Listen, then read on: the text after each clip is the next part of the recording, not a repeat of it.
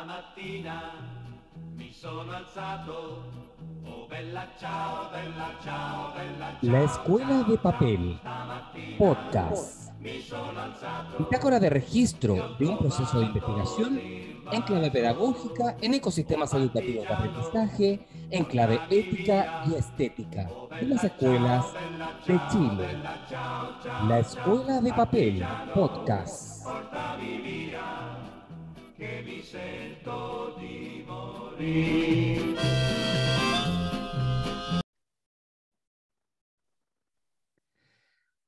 Muy buenos días, buenas tardes, buenas noches, depende de cuándo nos esté escuchando. Estamos iniciando un nuevo episodio de la bitácora número 5 de la Escuela de Papel. Eh, es un programa que hemos querido dar un tinte diferente. Los primeros, las primeras cuatro versiones han sido monólogos o conversaciones y algunas recomendaciones, pero hoy día vamos a tener una conversación. Vamos a, a- entablar un- una dinámica mm,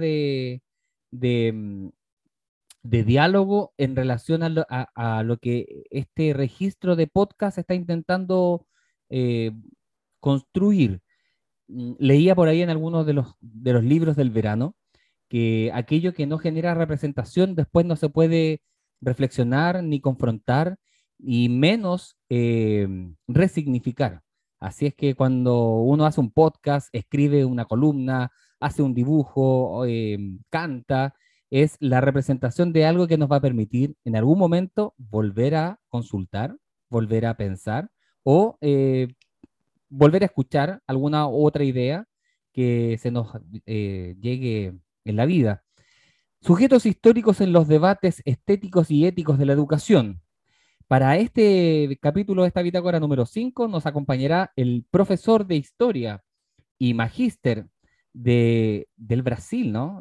Vamos ahí a preguntarle en qué consistió su trabajo, pero a nuestro querido colega don Juan Pablo Gerter, bienvenido a la Escuela de Papel y ser el primer invitado de este proyecto de podcast. ¿Cómo estás? Bien, bien, gracias. Eh, un gusto estar contigo, Francisco, eh, después de haber compartido experiencias laborales y de Colegas. sueños juntos harto tiempo, ¿cierto? Sí, Así que un honor poder estar contigo compartiendo y, y nada, conversar sobre algunos temas de interés, ¿cierto? Interés particular que yo creo Sí. que podrían aportar a- a- al debate en educación que hoy día, ¿cierto? Está tan, eh, es tan necesario. sí. eh, Yo creo que de una u otra forma igual vamos a, a cruzarnos con el retorno y, y todas estas, estas primeras conversaciones, pero creo que eh, la idea es pasar la valla del tiempo y dejar algunas, al- al- algunos lineamientos más bien generales a cómo vamos a abordar em, el nuevo tiempo de la educación. Eh, volver después de dos años de pandemia, eh, tratar de generar toda la recogida de nuestro capital profesional ganado con las tecnologías, con, el con, con la salud mental, que es algo que también se, se viene fuerte, no se puede hacer sin perspectiva de la historia. Eh, por eso me gustó mucho cuando hablábamos en, en la previa el tema del sujeto, sujetos históricos, ¿no? Eh, tanto los profesores, los directivos, los sostenedores y principalmente los estudiantes. Y las estudiantes, sujetos históricos. Eh, ¿Cómo ves eso? Primero, desde tu investigación, cuéntanos dónde- que tú, tú estudiaste en Brasil, hiciste una investigación que tiene que ver con la historia de escuelas. Por eso es interesante Así la- es. la- el, el- el recorrido. Cuéntanos un poquito pues, desde ahí, Juan Pablo.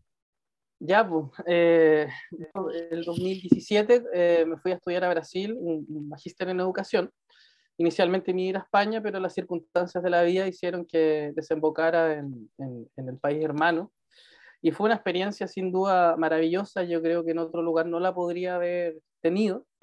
Eh, e inicialmente yo me iba, iba caminando a trabajar y enfocarme en didácticas de la historia, ¿no? Me interesaba Ya. mucho el cómo, eh, cómo, cómo creamos herramientas que les sean significativas a los estudiantes a la hora de aprender, ¿no?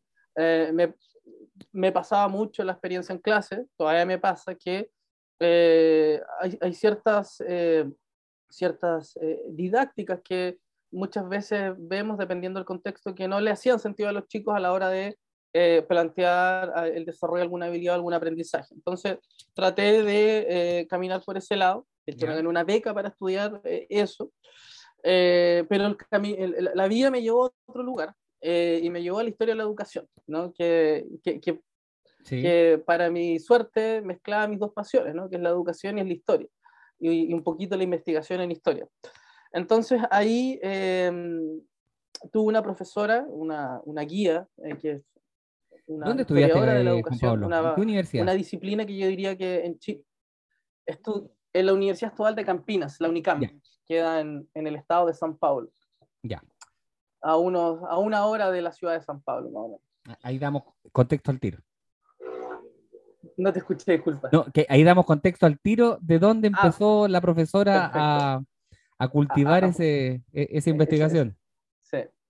Entonces, bueno, eh, en alguno de las porque lo, interesante de, estudiar allá es que uno puede armar su malla y armar su, malla en función del proyecto de investigación en el mm. cual entraste. Entonces, en mi caso, yo le planteé básicamente que me interesaba conocer las escuelas y resignificar el valor de las escuelas. Creía que las escuelas en términos generales no tenían eh, eh, la suficiente relevancia a nivel social y que era necesario eh, aportar desde esa, desde esa perspectiva trabajos que otras personas ya han hecho antes, ¿no?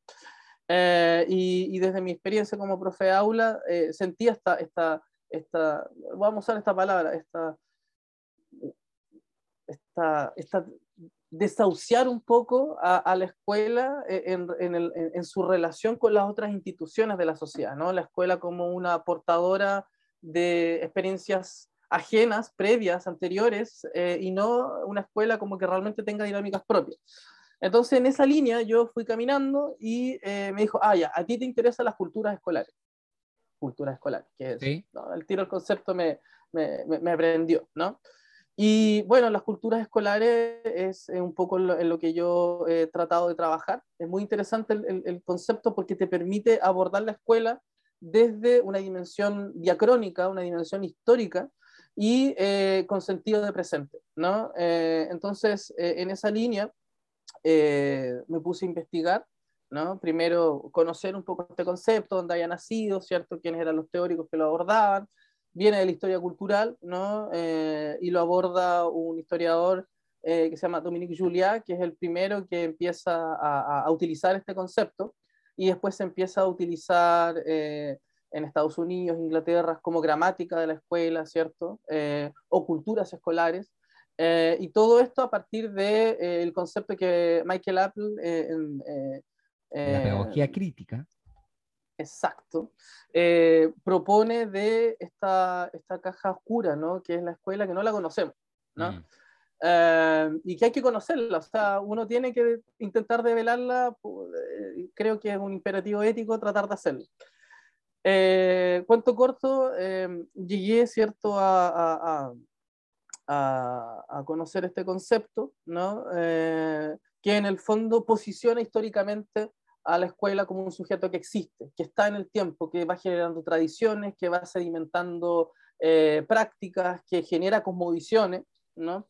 que genera formas de entender el mundo y que no es únicamente la escuela un espacio en donde se trasvasijan formas de entender el mundo o de representarlo, sino que la escuela crea, ¿no? es creadora y principalmente en, las repúblicas eh, latinoamericanas desde el siglo, eh, mediados del siglo XIX en adelante, ese acento aumenta. Eh, tuve la posibilidad de estudiar las culturas escolares desde una perspectiva presente, ¿no? analizando dos reformas. ¿no? La, cultura escolar te permite conocer la escuela, pero también te permite conocer la escuela en relación a los procesos que la circundan. Y en este caso estamos hablando de las reformas. ¿no? Eh, en ese sentido, por ejemplo, eh, en este caso, eh, pude revisar lo que fue la implementación de la jornada escolar completa en el Liceo Armando Robles, donde hoy día trabajo, y parte de ese proyecto... Nuestro querido LAR. Nuestro querido LAR, ¿cierto? Y, y, también pude estudiar comparativamente eh, la implementación de una reforma en una escuela que también es centenaria, también tiene tradición histórica, ¿no? Tratamos de eh, incorporar ciertas variables que nos permitiesen la comparación.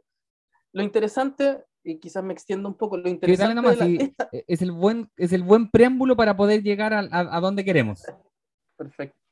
lo interesante de la comparación, que no es una comparación eh, estática y que busca cierta objetividad a la hora de comparar, sino es una comparación que entiende ciertas las dinámicas propias de cada historia de las escuelas y que trata de eh, eh, comprenderla en base a eso mismo. Entonces, no buscamos con esto catalogar como bueno o malo lo que pasaba en las escuelas en relación a la reforma, sino entenderla en su propio contexto y a partir de eso alguna reflexión. ¿no? En el caso de Brasil, ¿cierto? estudiamos, eh, estudié en este caso, la Escuela Estadual Culto a la Ciencia, ¿no? que es una escuela que tiene una inspiración masónica, que nace eh, eh, a finales del siglo XIX y que también tiene una cultura escolar muy rica, muy republicana, similar a la cultura pública. Sí, inicialmente fue privada, pero hoy día es pública, ¿no? Inicialmente, de hecho, la, la, fundan en, en, Brasil como antecedente histórico los que van a ser los propulsores de la independencia de Brasil en 1889. Entonces tiene ahí una regambre republicana, liberal, ¿cierto? Eh, eh, bien importante. Eh, y, y, en ese sentido, bueno, las experiencias de la reforma fueron completamente distintas, ¿no? Hoy día, por ejemplo, esta reforma que se implementó en Brasil en esta escuela, que se leía, es una la, a ver, la reforma era de enseñanza integral, eh, que era una suerte de jornada escolar completa, pero con una visión bastante más, valga la, volver a hablar de la palabra, integral, ¿cierto? O sea, realmente ponía en el centro la formación de los estudiantes de tal forma que desarrollaran sus habilidades, se condecía un poco con su historia, entonces había una manera de tratarla que eh, de alguna manera eh, permitiese cierto éxito o, cierta, o ciertos resultados positivos. Y en el caso del, del, Liceo Armando Robles, ¿no? Eh, la, la, investigación, primero había, había poca historia del liceo, ¿no? de hecho, eh, hace poquito finalmente salió publicado un artículo, aprovecho a pasar mm. el dato, en, los cuadernos chilenos de la historia de la educación, una primera investigación sobre la historia del Armando Robles, ¿no? con un parte de un trabajo de, de, del padre Guarda, ¿cierto? algunas investigaciones propias, pero en el fondo tratar de conocer y entender en este caso lo que es el Armando Robles, ¿no? Y su significancia en el siglo XIX. Eh, en ese sentido, la tradición histórica, la cultura escolar del Armando Robles, yo la definiría como una cultura escolar republicana democrática, ¿no? Inicialmente tiene todos estos portaestandartes gigantes de la República, son los representantes, los liceos son los representantes de la República a nivel local, eh, e intentan formar en prácticas y representaciones, aquí me pongo muy historiador cultural, eh, las dinámicas eh, o las formas con las cuales los futuros egresados de ese liceo van a ir a aportar la construcción de la República. ¿no? El liceo va a ser en ese periodo formador de futuros dirigentes, hombres, ¿cierto? Ya vamos a ponerle todo el, el, el, carácter de género ¿no? que tiene este liceo y lo porta todo hasta el día de hoy, y eso es parte de su cultura escolar. Em, y, y, en ese sentido, eh, esa, esa, primera piedra que se pone se va a complementar eh, hacia 1920 con la apertura de la sociedad, ¿no? la crisis, de, la crisis eh, del centenario, mm. en la cual el Liceo Armando Robles, en ese caso el Liceo Valdía, se abre a la comunidad y, y el imperativo ético. Yo aquí quisiera destacar la figura de un rector que es muy poco mencionado de este liceo, que es Agustín García Bamonde, que es previo a Armando Robles, eh, que es quien le da esa cara, ¿no? Las cartas de él eh, dan, esa, dan esa, tú las pudiste leer, ¿cierto? Eh, algo conozco la historia del liceo. y es interesante porque en el fondo él dice, en la escuela no puede seguir, el liceo no puede seguir mirándose a sí mismo, formándose en un contexto en el cual hay una crisis en la cual tenemos grandes niveles de alfabetismo, pobreza extrema, Em, eh, poca cohesión social, la escuela tiene que salir y tiene que aportar. Y ahí se crea el Liceo Popular Nocturno, la Biblioteca Popular, eh, se crea la Cruz Roja, en fin, hay una serie de instituciones que se van creando. Eh, extensión cultural se crea ahí en el liceo, que va a ser vanguardia en la zona sur de Chile mm. para todo lo que va a ser el despliegue de la, el conocimiento científico en la región que era muy poco eh, explorado en ese tiempo hacia la comunidad. Entonces, para eh, ir redondeando, ¿cierto? Hay una cultura escolar, ¿ya? voy a dejar un poquito de lado Brasil, voy a centrar en, esta escuela que me, me, ha tocado conocer bien. Eh, hay una cultura escolar que se fue sedimentando en el tiempo y que uno la ve en sus estudiantes y en la manera en que los estudiantes entienden el mundo y las prácticas que aportan, ¿no? Mm. Yo diría que uno de los ejemplos concretos eh, de, esa, de, esa, cultura escolar republicana y democrática fue la movilización estudiantil del 2006, eh, la revolución pingüina en el Liceo Armando Robles.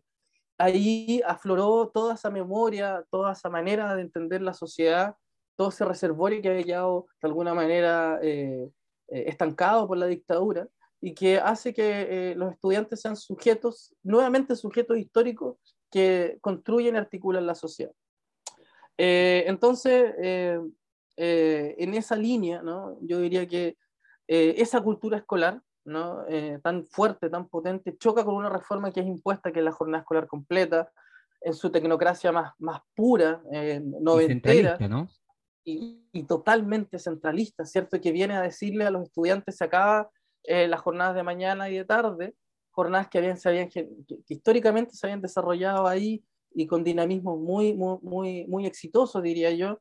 Eh, y empieza una jornada que cambia todo, absolutamente todo, eh, genera una crisis, genera un paro en esos años. Eh, y, La división del establecimiento en dos. Exacto, se parte el, se parte el liceo en dos y la reforma finalmente no logra ninguno de los objetivos que se planteaba, que era mejorar los rendimientos académicos, comillas, que ese era el objetivo, no mejora nada, sino yo diría que empieza para, progresivamente, si, si los vemos únicamente en resultados, que no es la manera para medir, yo creo, eh, vemos un proceso de declive, ¿no? A mí no me gusta medirlo porque hay otras variables eh, que hay que tomar en consideración, ¿cierto? Como la selección eh, y un sinfín de cosas. pero si, si, uno quisiera poner alguna vara, podríamos usar esa en momento.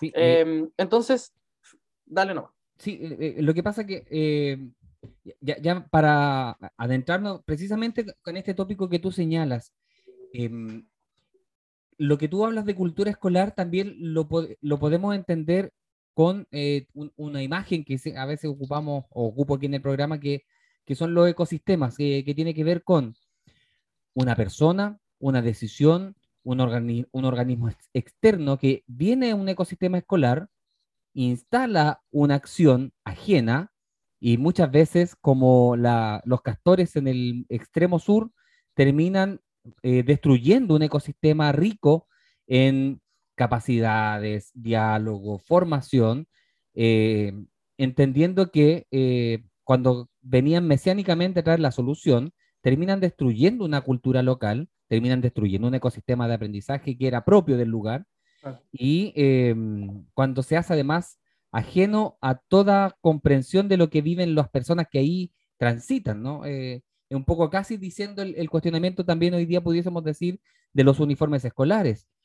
En lo personal creo que cada establecimiento debiese terminar de definir con la propia cultura, porque los uniformes desde el año 95 ya no son obligatorios, pues entonces 95 em, y 2017 inclusive las sugerencias del ministerio eran de usar buzo, pero son sugerencias finalmente. Entonces, mm. em, creo que eso también permite que las escuelas ah, eh, se entiendan a sí mismos como sujetos y eh, tomen sus decisiones, porque si hay algo que las escuelas no hacemos, tomar decisiones, y son mm. simplemente acatábamos, ¿no? Sí, sí, totalmente de acuerdo y coincide eh, con la reflexión que tú haces de estos ecosistemas escolares con precisamente lo que son las culturas uno de los artículos, una investigación que yo cité en, digamos, en mi tesis de posgrado, fue una, un, informe que emanó la OCDE sobre eh, eh, la implementación de una serie de reformas eh, en, en, los países miembros entre un margen de tiempo que si, no mal, si mal no recuerdo era 2014 a 2018. ¿no? Y esa implementación, las conclusiones que llega el informe, es que en su gran mayoría fracasa. ¿no? Fracasa la implementación. Países OCDE, ojo, estamos hablando de países desarrollados y a la gola está Chile y está México, ¿cierto? Que, estamos como aspirando a. Pero, pero en general la conclusión es bien lapidaria, o sea, la implementación de las reformas en general fracasa, ¿no? Y fracasa ¿por qué? Y ahí parte la pregunta, ¿no? Eh, ¿Por qué fracasan las reformas? ¿no? Mm. Y eh, una de las ah, tentativas de respuesta que por lo menos yo arrojo, que, que, que, se incorpora a ciertas otras variables, es que no se conoce a las escuelas, no se eh, entiende cómo funcionan las escuelas, estos ecosistemas, ¿no? desde la misma concepción de la implementación de la reforma, ¿no? O sea, la reforma muchas veces concebida en otro lugar, citando a, acertó, ¿cierto? En otro lugar ajeno, mm. con otras dinámicas y otras prácticas y representaciones, llega a estos espacios y no se entiende, ¿no? Entonces, si no hay un diálogo con la comunidad de ese sentido de esa reforma eh, y los necesarios ajustes eh, que se necesitan para su implementación, eh, probablemente, esto es especular, ¿cierto? Pero probablemente fracase. ¿Qué pasa si iniciamos un, proceso inverso, ¿no? Una propuesta de cambio, pero esa propuesta de cambio incorpora objetivos, ¿no? Pensemos en objetivos, ¿qué queremos como, qué queremos como proyecto educativo nacional? Y en función de ese objetivo ir a cada escuela y que cada escuela levante cómo llegar a ese objetivo. Y eso puede ser un, un, un camino que entienda la escuela, insisto, como un sujeto histórico que existe, que genera dinámicas propias y que tiene propuestas. Bueno, eso, eso era en algún minuto también con el gobierno, acá en Chile a lo menos, de Michelle Bachelet, cuando eh, se instala la SEP eh, como, como, una subvención diferente a la, a la asistencia por eh, a la subvención por asistencia y en la instalación de la SEP se generan unas herramientas de gestión que llama, llamadas Plan de Mejoramiento Educativo, los PME. Estos PME costó mucho que se entendiera porque precisamente lo que decías tú, venían de afuera a decirnos, pero también internamente desconocíamos quiénes éramos, ¿no? Eh, desconocíamos qué nos constituían comunidades. Entonces, cuando uno arma los proyectos educativos, y mira los proyectos educativos de distintas escuelas, todos se parecen, ¿no? Todos son inclusivos, todos son ecológicos, eh, todos desarrollan eh, la educación integral, eh, pero cuando tú lo tratas de escarbar un poquito y ver qué es lo que pasa adentro, em, no es integral, no es inclusivo, y terminamos siendo, como dice el podcast, una escuela de papel que cumple, que se muestra, pero cuando en el día a día la queremos ver, desaparece, ¿no? Cumple para el checklist de la superintendencia, pero no cumple para el día a día de, la vida de los niños y de los profesores, ¿no? Entonces, eso es súper interesante observar que si bien hay un irrespeto desde el exterior hacia nosotros, pero también hay un desconocimiento desde nosotros y lo que somos. Esa es la relevancia también de, algunos instrumentos que son importantes de decir y que ahí en el Armando, yo recuerdo que generamos una actividad llamada el archivo escolar, eh, archivo histórico escolar. Y cuando lo pensamos en su inicio, lo pensamos a raíz de otras experiencias del Instituto Nacional, que eran capaces de construir su percepción histórica a partir de lo que habían hecho con la Católica en ese minuto, y eh, otro liceo en la octava región, o, la séptima región, no me acuerdo bien. En, Talca, en la Molina. Talca, Talca, el Abate Molina, ese mismo. Y eh, y que claro, nosotros sin universidad en, ese entonces y echamos a andar el proyecto por las nuestras, pero no por las nuestras solamente, con la CEP, insisto, la importancia de los instrumentos de gestión para desarrollar las identidades culturales propiamente de una escuela. E, eso como ejemplo, entonces es importante lo que dices porque la toma de conciencia como sujeto da lo mismo si tengo 10 años, 15 años, 175 años de historia como establecimiento, si no valido quién soy en el conjunto con los colegas, ¿no? Sí.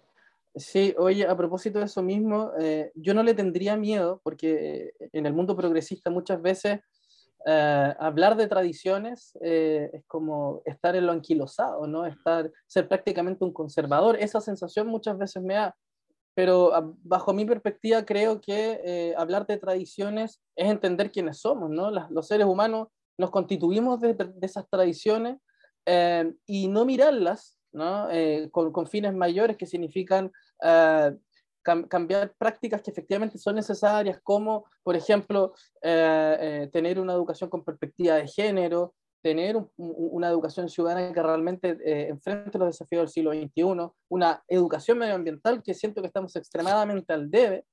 no tenemos educación medioambiental en serio, o sea, es de papel, como muy bien dice el podcast, ¿no? cumplimos con los checklists que planteadas, pero eh, tenemos, por ejemplo, prácticas ahí que sean realmente sustentables, reciclamos, tenemos composteras, por ejemplo, yo siempre pienso, podemos hacer composteras en la escuela, podemos generar nuestros propios, nuestras propias eh, herramientas para tener comunidades ecosustentables. Eh, pero, pero todo eso, ¿cierto? Es necesario tenerlo hacerlo desde un conocimiento propio, desde entender quiénes somos, ¿no? Eh, y siento que muchas veces nos saltamos la discusión del quiénes somos eh, en, todo, en todo espacio y nos vamos al qué es lo que hay que hacer sin mirarnos. Eh, la, la, yo hago esta diferencia siempre entre la perspectiva diacrónica, ¿no? que propone la, la, cultura escolar, ¿cierto? La historia de la educación, eh, y la política educacional eh, contemporánea que es totalmente sincrónica, o sea, es presentista en su más puro eh, estilo y involucra a todos los actores, digamos, políticos que, que, podemos ver, tanto de derecha como de izquierda. ¿no? Mm. No, no hay un sentido de historia.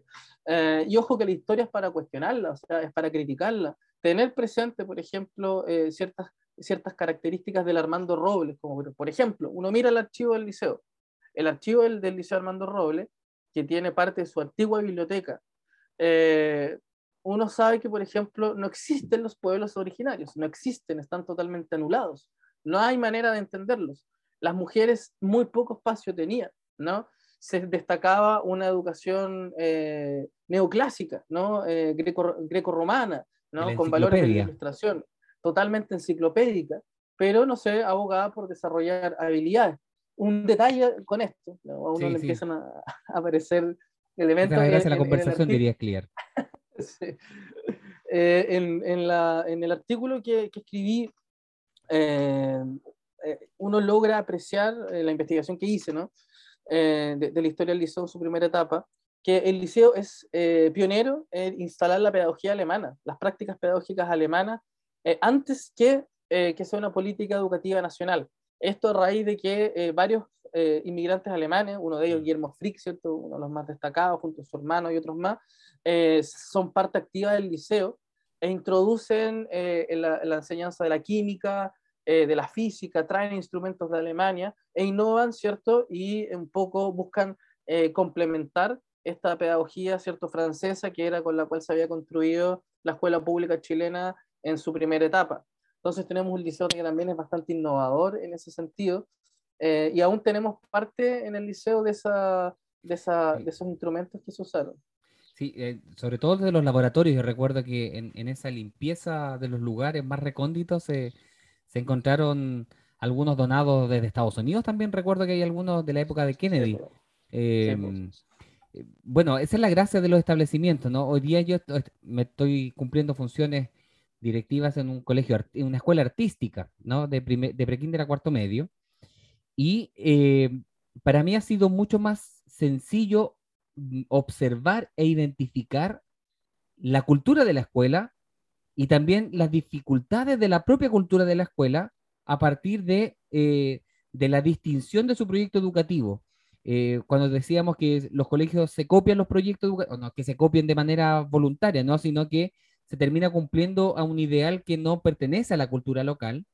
Y eh, cuando decimos que somos inclusivos, que somos ecológicos, que somos integrativos, pero no tenemos proyectos de integración, eh, no tenemos acciones conjuntas para trabajar en, la educación ambiental.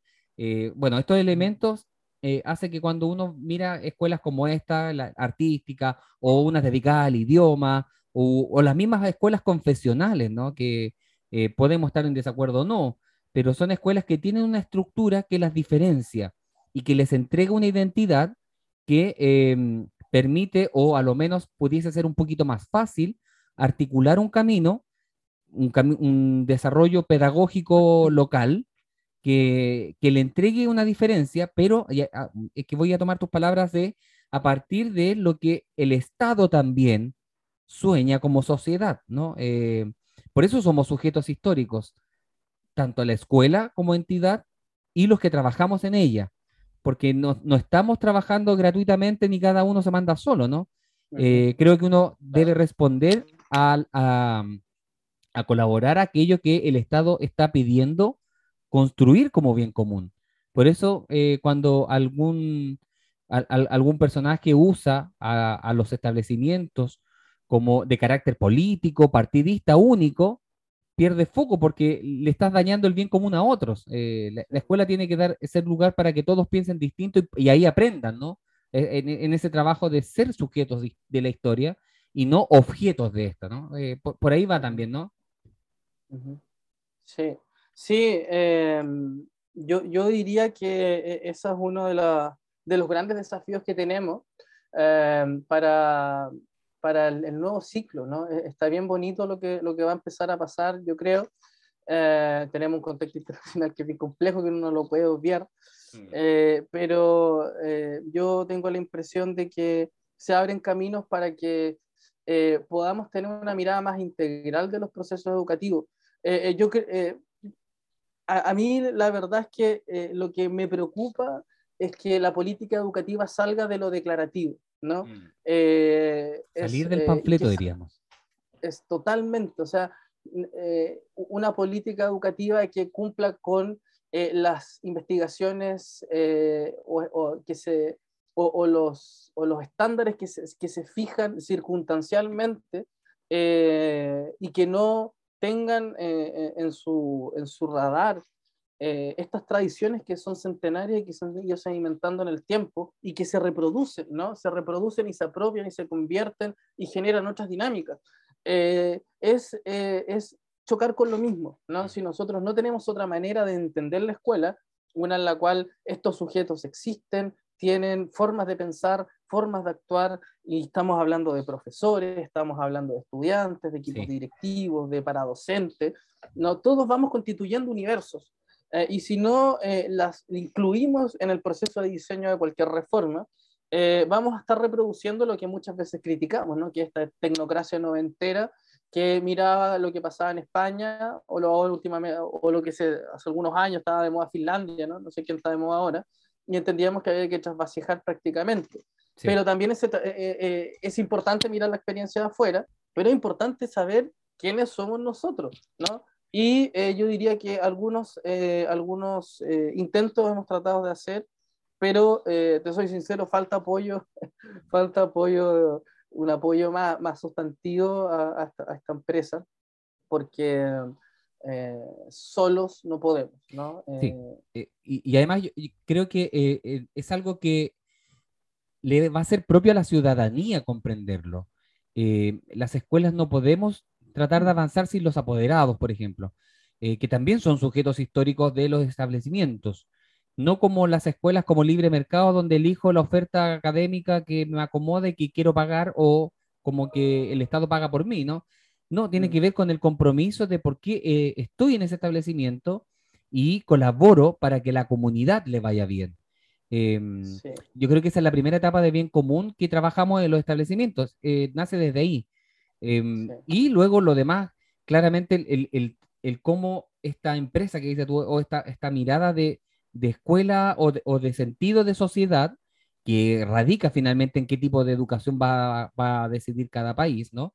Em, tiene directa relación también con que es el conjunto con partidos políticos de las distintas áreas, eh, independientes, bueno, la mirada de todos y todas en la mesa, entendiendo cuál es el objetivo, porque si no, claramente vamos a volver a caer en lo que fueron los 90, que si bien uno puede destacar que hay cosas que se lograron, ¿no? Eh, hay cosas bien interesantes que se lograron y que es justo decirlo, pero nunca se entendió el respeto y bueno, este ministerio, este último ministerio que está saliente, para mí ha sido de los más nefastos de, de, lo que hemos vivido. No, Han trancado la pelota, pero... Ni Piñera 1 logró lo que este ministerio hoy día está logrando, ¿no? Eh, Em, por eso es importante que la comprensión nuestra como sujetos históricos, entendiendo que el COVID va a seguir, eh, la situación social eh, ha sido, estamos como cansados de vivir momentos históricos, ¿no? Ahora estamos en esta situación exterior.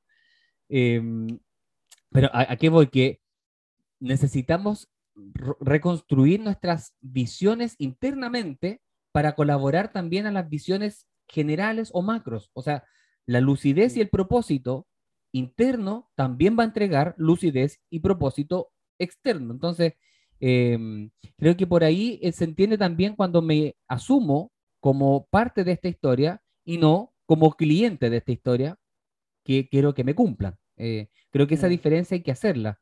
Fuimos educados como clientes y, eh, y queremos que sigan las cosas funcionando como clientes, cuando en realidad no estamos en un mercado y estamos construyendo una sociedad donde sus hijos, sus hijas, mis hijos, nuestras hijas, eh, sientan que son parte de algo, ¿no? Sí, interesante. Mira, estaba pensando en dos cosas. Eh, la primera es que una de las reflexiones que yo después de volver de Brasil empecé a hacer a propósito de la gran crisis que afectaba al Instituto Nacional si no me equivoco, fue el 2019, ¿cierto? Fue el 2018. 2018, 2019. Sí. Eh, y, pero hay una crisis eh, de anomia, ¿no? una crisis de, de, mm. organicidad eh, que iba más allá de los resultados. Yo la leía como la, crisis de la República, ¿no? la crisis, el fin de la República, los estertores de la República, o sea, el, el, digamos, la, el faro que elimina la República, que era el Instituto Nacional, porque ellos se, se, autodenominan así, eh, se estaba apagando, ¿no? Se estaba apagando porque nuevos ciclos empezaban a incubarse, ¿no? Eh, la escuela se empieza a abrir, ¿no? Em, ya no empieza a seleccionar como se seleccionaba antes, ¿no? Y eso evidentemente genera remesones. Eh, y por lo tanto la cultura escolar de, de, podríamos decir, el Instituto Nacional empieza a tener cierto, ciertas, ciertas digamos, complicaciones ante su, ante su, eh, ante este nuevo escenario. Y eso te abre la pregunta de qué repúblicas tenemos que empezar a pensar ahora. Yo jamás excluiría la palabra república, porque la palabra república no es, eh, no es de los republicanos, la palabra república es de todos, es la cuestión pública, es nos involucra a todos quienes... Cuando se apropian de la libertad, del concepto de libertad, para ellos libre mercado. Eh, con todo respeto, ¿ah? pero la libertad es algo mucho más profundo, de, una trascendencia existencial, que aquello que se pontifica con la libertad que ellos entienden. No, totalmente. O sea, y se apropian de determinados conceptos, precisamente como libertad, y también eh, el de república, que yo soy un, me considero un republicano eh, furibundo, pero defensor de que esa república incluya a todas y todos. Em, y, en ese sentido, la crisis eh, de, esta república un poco habla de la crisis de la escuela pública y la crisis del liceo, ¿no? De este rol que cumplió en el siglo XX, cómo lo enfrentamos. E insisto, si no tuvimos una mirada un poco más amplia antes, es difícil poder pensar eh, lo que viene ahora, ¿no? Tenemos que pensar un proyecto nacional de educación. Está en el programa de gobierno del futuro presidente de la República. Entonces, eh, en ese sentido, eh, dame un segundito que me están llamando, pero voy a ponerle pausa. Eh, en ese sentido, por ejemplo, yo creo que algo que tú mencionaste que tiene que ver con la educación de mercado y algo que no podemos obviar en, en este nuevo ciclo, porque se está revalidando lo público, pero también convivimos con una, eh, con una sociedad eh, que, que, que, coexiste con un alma que se ha formado en el libre mercado, ¿no? Los colegios particulares subvencionados son, yo lo defino así, incubadoras de futuros, no todas, pero hay muchas, ¿no? Que eh, crearon ciertas dinámicas en las cuales el individuo está por sobre lo colectivo, ¿no? La competencia está por sobre el trabajo colaborativo. Entonces, eso existe y es muy fuerte, y, la, y, y, eso tiene ya 40 años, ¿no? Entonces, eh, tenemos una cultura escolar nueva, comillas nueva, que dialoga o que coexiste con esta cultura escolar republicana democrática, yo diría yo, que, que, que todavía quedan, yo diría, eh, estertores de esa en los liceos, eh, y que no muere, ¿no? La memoria no muere, por algo el estallido social recoge mucho de esa memoria que estaba ahí durmiendo. Eh, para lo que viene, que, esta, nueva, que se plantea este nuevo diseño de, educación pública, pero en ese sentido, insisto, no podemos obviar que existe, no, no podemos refundarlo todo y, no tomar en cuenta que eso está. Tenemos que dialogar con ello, creo yo, tenemos que eh, eh, exponer las distintas visiones respecto a eso y pensar que el, el proyecto educativo nacional de educación, que, que, que, que, es la mirada que tenemos que tener de aquí a un tiempo y que la nueva constitución obviamente lo está abordando, eh, no debe imponer eh, eh, una realidad que existe, ¿no? Pablo Freire en, su pedagogía sí. oprimido, una de las citas que más me gusta es que la verdadera libertad, ¿cierto? Que, que busca quien pretende liberarse de un opresor, no se trata de que otro profesor eh, venga a, eh, a, superponerse el que ya existía, ¿no? sino que se trata de lograr ciertas, ciertas cohesiones que permitan esa libertad sin, sin estas nuevas imposiciones. Me asusta un poco que pueda pasar eso, ¿no? Sí, bueno, em, este tampoco vamos a, ocultarlo, pues, y, y, siempre lo hemos declarado, esto es un podcast pro convención constitucional, y pro Gabriel, ¿no?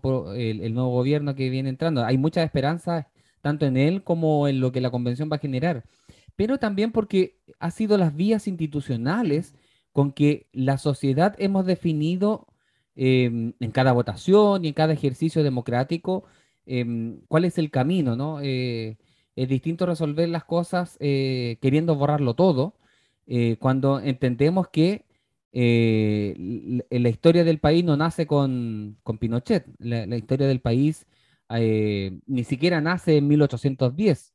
Somos herederos de, por eso también me causa mucho sentido un Estado plurinacional, em, porque es la validación de todos los pueblos que aquí habitaban y habitamos y que hemos decidido em, organizarnos para seguir avanzando.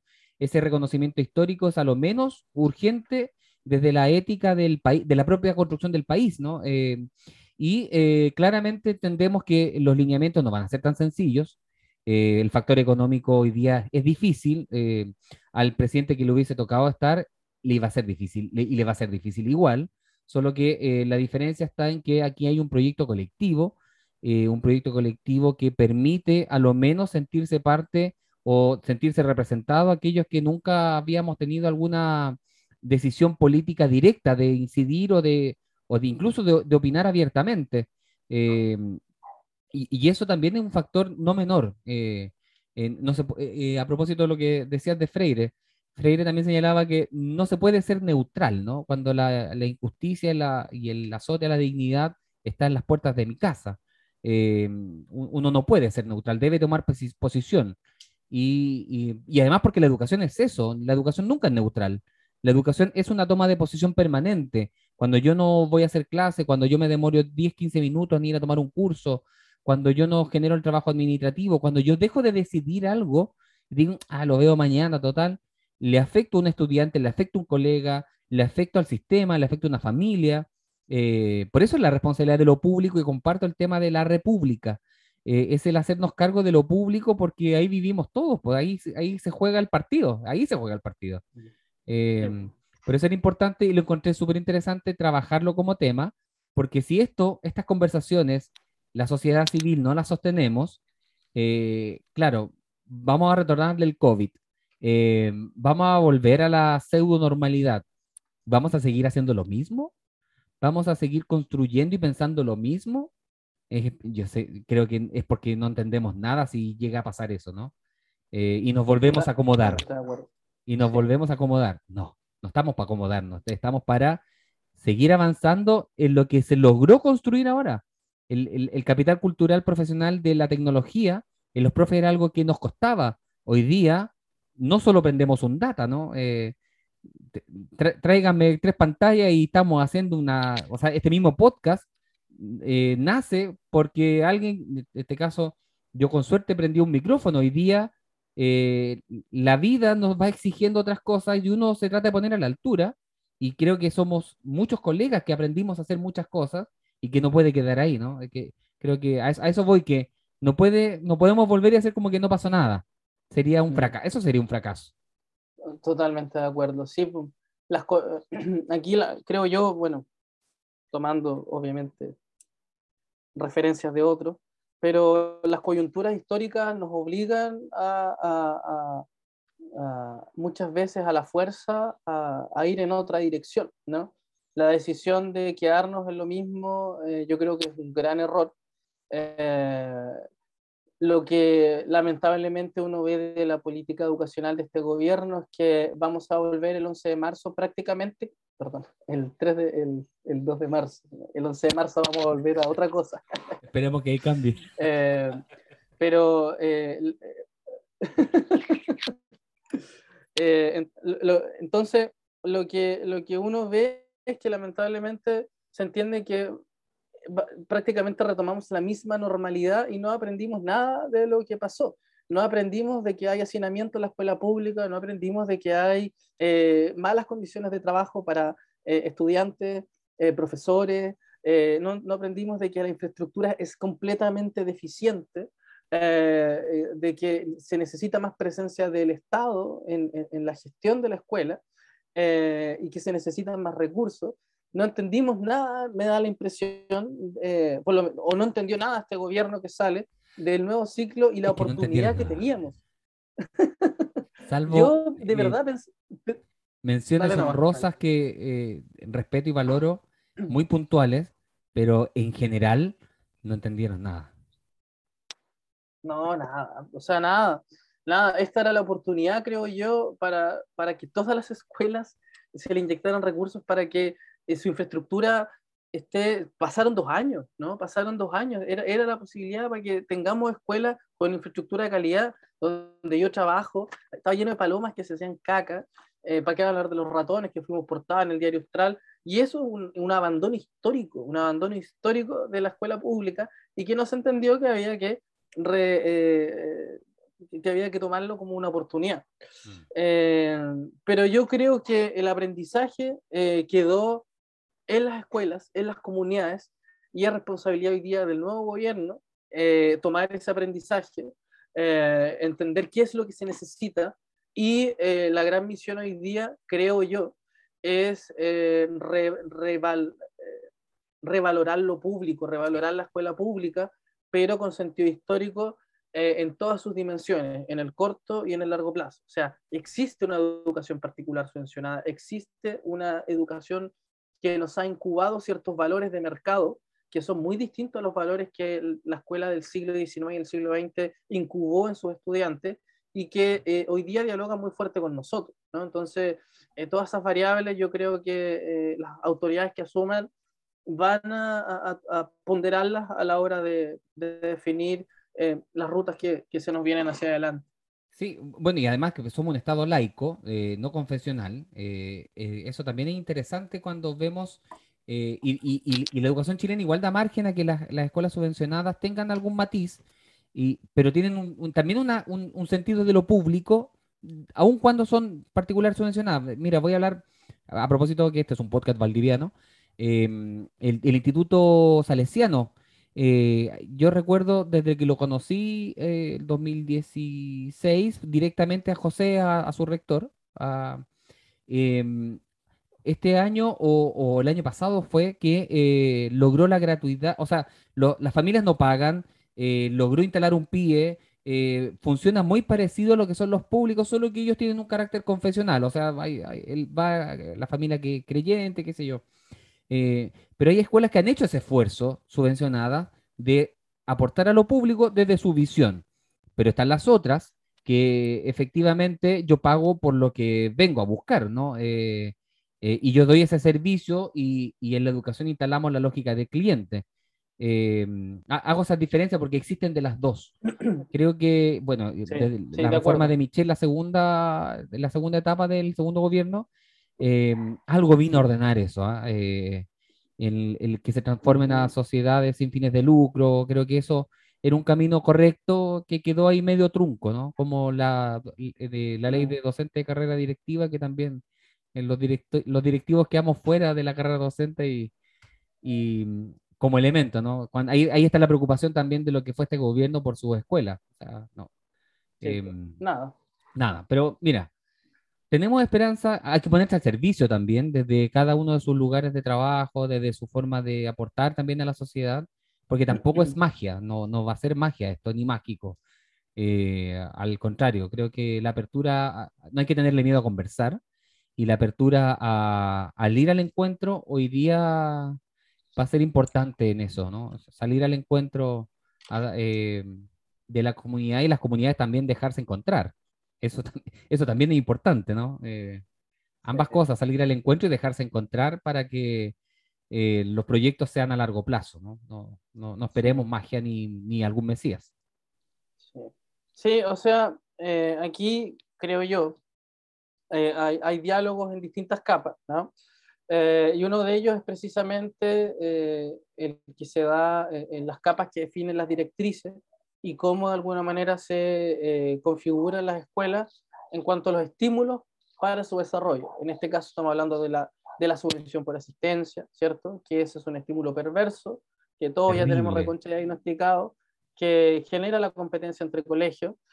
las pruebas estandarizadas que de alguna manera sabemos que también generan eh, ciertos vicios de competencia, eh, y que toda esa matriz, de alguna manera, hay que obviamente superarla eh, para, de alguna manera, pensar un proyecto nacional de educación que nos lleve a algún camino. Recuerdo que hace algunos años tuvimos un debate a nivel político, yo, militante de un partido político, en educación, puntualmente sobre qué, en Bachelet 2 me acuerdo, cuál, es el proyecto educativo que como país tenemos. Y en la práctica no tenemos. O sea, si nosotros no, no, tenemos un proyecto nacional de educación que no sea más allá de cumplir con lo que eh, la prueba de PISA nos pide ¿no? a nivel internacional.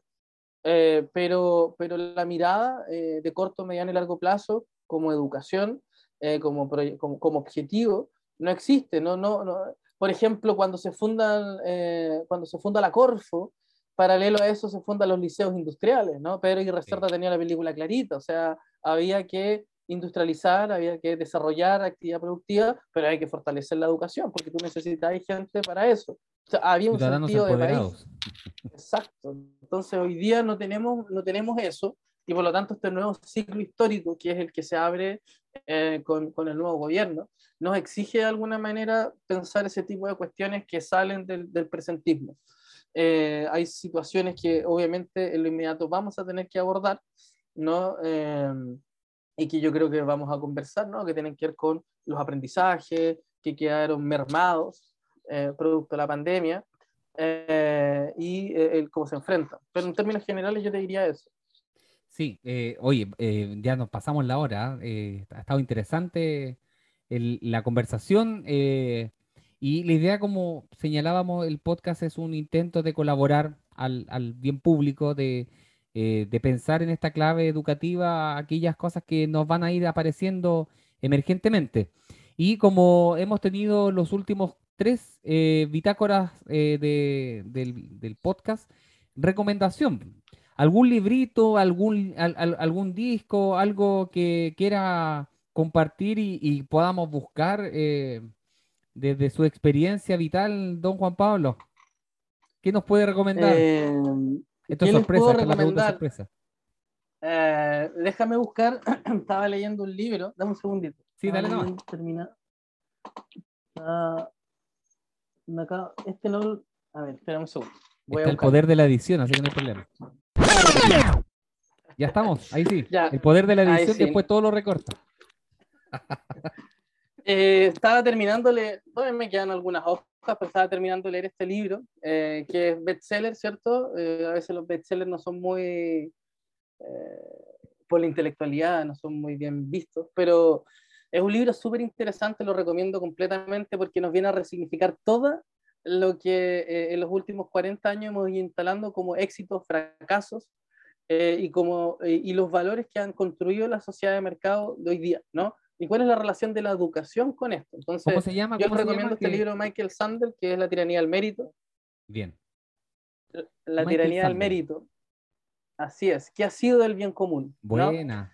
Eh, entonces, un muy buen libro. Eh, insisto, me quedan algunas hojillas por ahí.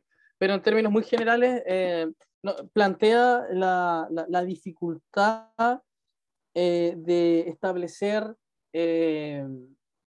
quienes tienen eh, derecho a ser más ricos y quienes tienen eh, en esa misma relación eh, las consecuencias de ese derecho a ser pobres, ¿no? Y establecer el mérito como, como eje estructurante de una sociedad, en el fondo plantea, genera soberbia en los que, comillas, meritocráticamente han llegado al éxito y genera frustración, depresión y una serie de condiciones para quienes no lo logran. Entonces plantea por ejemplo, si es, realmente, si es realmente meritorio que un niño que tiene todas las condiciones eh, materiales por, por, la historia pasada eh, logre eh, los niveles de retribución que tiene, ¿no? Y, y, así viceversa. Entonces, Eh, es un libro que en el fondo yo creo que es muy atingente para lo de ahora, para pensar nuestro proyecto, porque obviamente uno de los temas centrales va a ser, y es una de las demandas, yo diría, de este nuevo ciclo político, es recuperar el bien común, ¿no? Ese millón doscientos mil de personas que salió a votar, eh, un poco te lo está diciendo, ¿no? Eh, necesitamos recuperar el bien común. y el concepto de mérito, bien, bien, bien, bien ¿cómo se puede decir? Es bien arbitrario. yo creo que está bien puesto el nombre, la tiranía, la tiranía de la meritocracia. interesante libro para que lo anoten en sus eh, registros. Yo por lo menos lo voy a buscar y lo vamos a empezar a leer. Eh, por mi parte también como, como conductor recomiendo un libro, pero este ya está más pasado, pero aun cuando está y le quedan pocos días, es un libro de Alberto Mayor llamado Piñera Porno. Es un muy buen libro, que habla la, la construcción del, de, todavía es presidente, voy a hablar con respeto, la, la construcción y el devenir de, de un, personaje ¿no? que ha sido bien controversial en nuestro país y que eh, a partir de la mirada de la estética, ¿no? Eh, es interesante ese recorrido que hace Alberto, em, logra eh, ejemplificar lo obsceno que ha sido el, gobierno de, Sebastián Piñera y cómo ha, ha sido capaz de sobrevivir ah, políticamente estos años. Em, es un libro que pasa por capítulos donde está el bien convenido Carol Dance y alguna que otra señalización hacia Arjona, ¿no? Eh, para entender el peso de, de, lo que fue la imagen de, de Alberto Mayol. Eh, Piñera Porno lo pueden buscar y encontrar también en las ediciones, eh, creo que hay una segunda edición de este libro, pero si quieren entender al personaje que va de salida y todo aquello que eh, toca y destruye, es un buen libro, ¿no? Es un buen libro, un, ensayo bien interesante que podemos comprender, que destruyó todo aquello que le hizo ser rico a él mismo. bien interesante.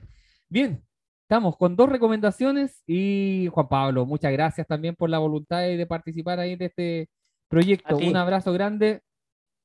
Que estés bien, un abrazo. Estamos hablando a la distancia y buen, buen pasar en este inicio escolar que se nos viene en, un par de días. Nos respira en la oreja, Juan Pablo. Igualmente, colega, que esté muy bien. Un abrazo. Chao, chao. chao, Aguante la U.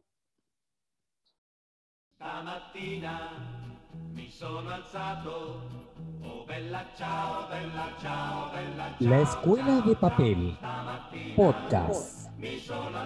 Bitácora de registro de un proceso de investigación en clave pedagógica, en ecosistemas educativos de aprendizaje, en clave ética y estética de las escuelas de Chile. La Escuela de Papel, podcast.